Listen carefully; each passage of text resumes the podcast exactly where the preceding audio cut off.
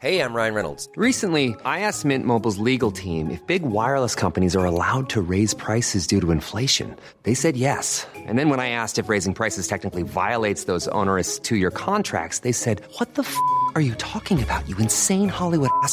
So to recap, we're cutting the price of Mint Unlimited from $30 a month to just $15 a month. Give it a try at mintmobile.com slash switch. $45 up front for three months plus taxes and fees. Promo rate for new customers for limited time. Unlimited more than 40 gigabytes per month. Slows. Full terms at mintmobile.com. La grande séance, l'interview. Bertrand Tavernier, bonsoir. Bonsoir. Ah, je suis ravi Bertrand de vous avoir parce que vous êtes un Moi, homme je suis ravi de vous parler.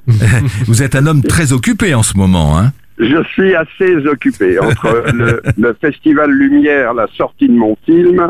euh, je peux dire que les heures de sommeil euh, se font rares. Mais c'est excitant.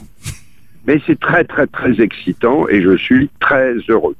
Alors oui, vous avez présenté votre film au Festival Lumière euh, dimanche soir dernier, mais en plus, comme il y a énormément de, de salles, vous l'avez présenté plusieurs fois de, depuis dimanche.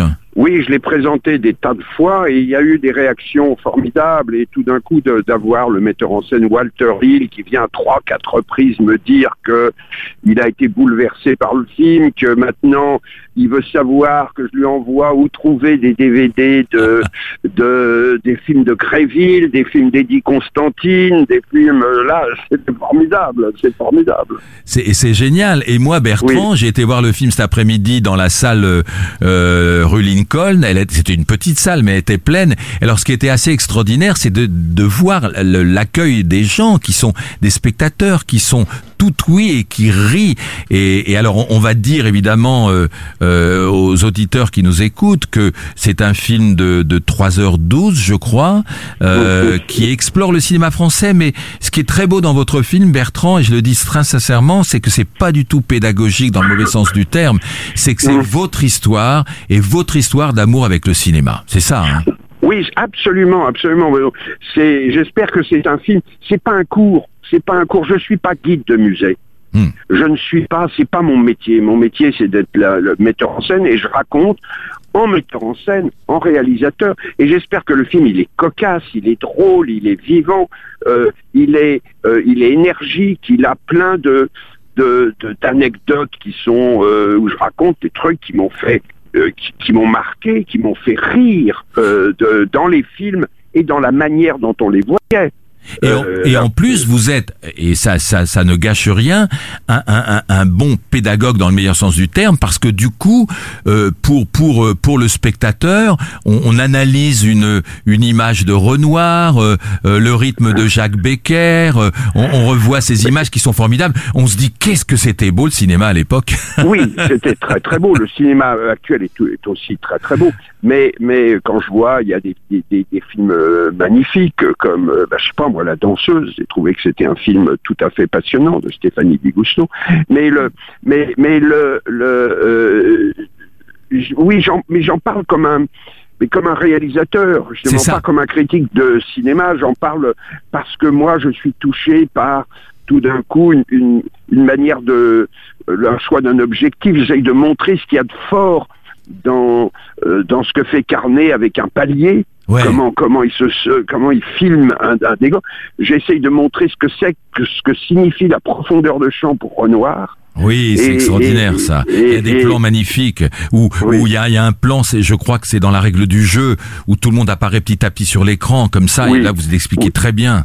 Oui, oui, c'est ça que, que c'était pour lui une manière de se, de, je dis pas de se rebeller, mais de se différencier de, de, de son père, qui lui euh, euh, Eh oui. abolissait la, la profondeur de champ. J'essaye de raconter des choses qui sont euh, comme ça, qui sont pas euh, euh, élitistes, ennuyeuses, qui sont des, des trucs qui, qui et qui fournissent un, un peu le, le, le, le cœur, le sang des films. Oui, et puis alors c'est formidable aussi de retrouver Jean Gabin, parce que vous le dites Oui. avec beaucoup de justesse. Après la guerre, on a dit Jean Gabin fait un petit peu toujours la même chose. Alors il est très touchant parce que vous avez des interviews incroyables aussi que vous avez retrouvées dans des archives. Il Oui. dit, il raconte comment il a été le seul, le, un des seuls acteurs ou le seul acteur à racheter son contrat à Universal pour aller se battre comme fusilier marin, quoi. oui, ça. oui, le seul français même, on Le seul peut Français, dire, euh, qui est payé pour faire la guerre. Oui. Euh, oui, oui, oui, puis il raconte comment il a eu tout d'un coup ses cheveux blancs, tout En une nuit. d'un coup, en une nuit. Euh, non, il y a, y a tout alors, coup. et puis alors Bertrand, et bah, pardonnez-moi de vous couper, je sais, Mais, je me euh, souviens plus du titre du film, mais il y a ce, y a, y a ce film qui n'est pas très connu où, où quelqu'un lui dit à propos de la guerre, moi je sais pas quoi, j'ai pas trafiqué avec les Allemands et les Américains, et toi qu'est-ce que t'as fait, où t'étais, et il dit sur les plages. C'est Oui, super beau ça. C'est un truc de Gilles Grangier et Gilles Michel. Audiard, et tout d'un coup, le sous le signe du taureau, et tout d'un coup, il y a un petit bout autobiographique qui surgit par surprise euh, dans une très belle scène dialoguée, parce que Audiard, c'est pas n'importe quoi, de quelqu'un où Alfred Adam dit, moi, je me suis, j'ai peut-être gagné du pognon avec les frites, on m'a accusé, mais j'ai, euh, encore plus gagné avec les ricains en, en, en, en quelques mois avec les ricains de ce que j'ai arrivé à gagner avec les frites.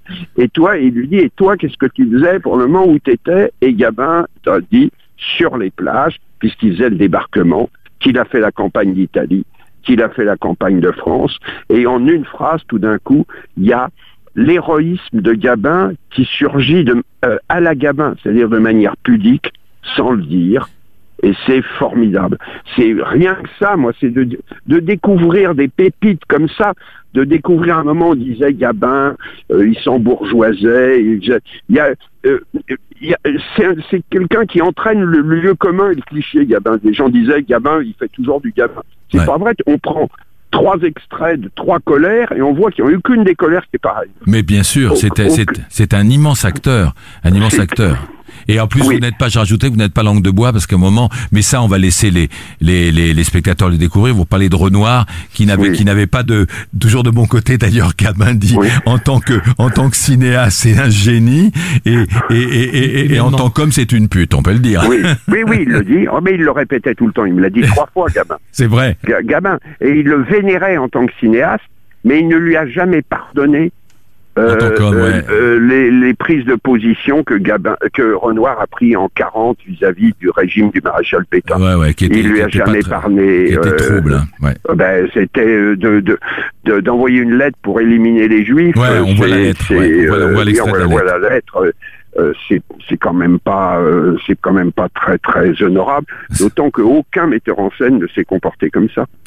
Mais, merci Bertrand, je vais rajouter que Oui. quand même, il y a un double CD qui sort chez Oui. Universal, où il y a Oui. d'abord d'une part la bande originale euh, composée par Bruno Coulet, et puis qui les est musiques, magnifique. qui est magnifique, et les musiques des films euh, dont, dont vous parlez. de- d'une partie des films. en partie tous les cas, dont vous parlez. 28 morceaux, dont au moins une vingtaine étaient quasi introuvables. Je parle, je pense à la musique de Regain, au générique de euh, du Salaire de la peur, à la musique de Classe Touriste, à des chansons formidables comme Comme de bien entendu, Sabardet d'Eddie Constantine, ce qui est une chanson formidable. Donc on a tout réuni avec mon ami Stéphane Leroux, J'allais le citer.